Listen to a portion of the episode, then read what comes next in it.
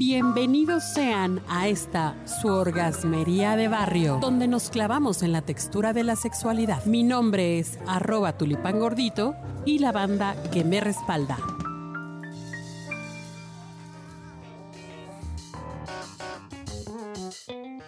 ¿Qué tan sexosos son los millennials?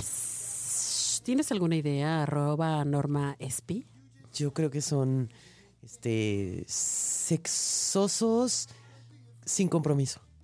Sí, sí, hay algo de eso. Fíjate que ya hasta se hicieron estudios de cómo ellos han marcado las pautas de la sexualidad.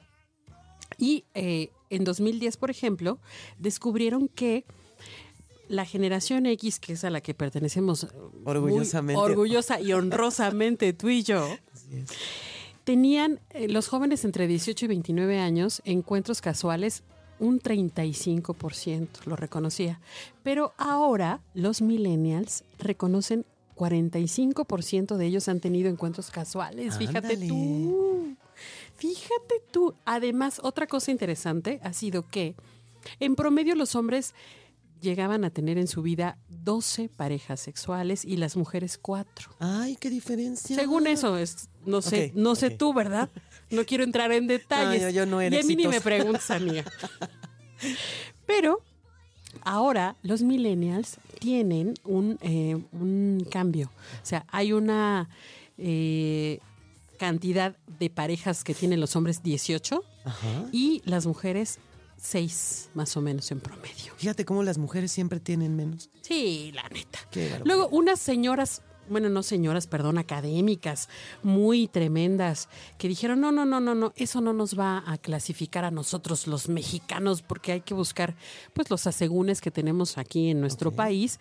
Hicieron en la UNAM una investigación interesante, Claudia Foyux y Virginia Barragán, que son de- del Departamento de Psiquiatría y Salud Mental de la UNAM, y entre les preguntaron a los jóvenes que son eh, estudiantes entre 18 y 22 años cómo veían estas cosas sexosas.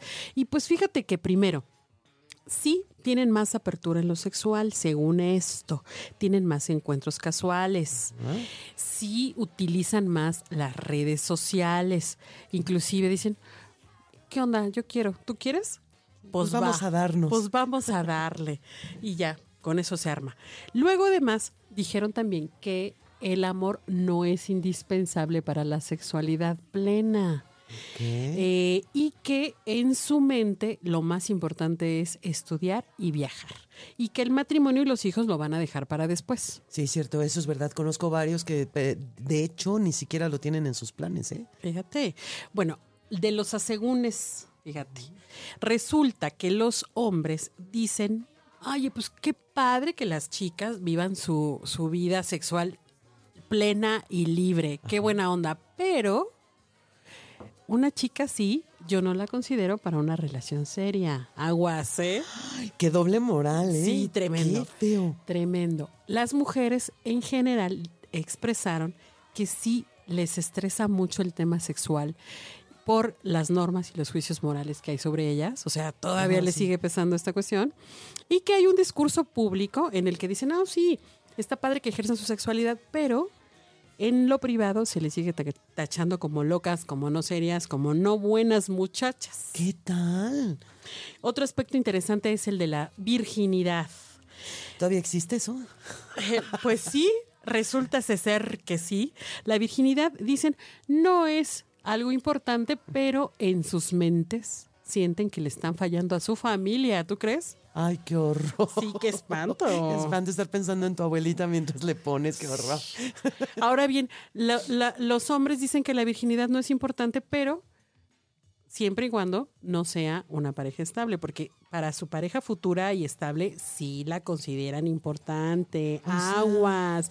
Aguas también con el sexting que dicen que todavía, que eso no es algo de riesgo. ¿Ah, no? Por favor. No les manden sus nudes, no les manden sus packs, por favor. No, no saben a dónde vayan a llegar. Exacto. Y aparte es como feo, ¿no? Cuídense. Chao. Nos faltó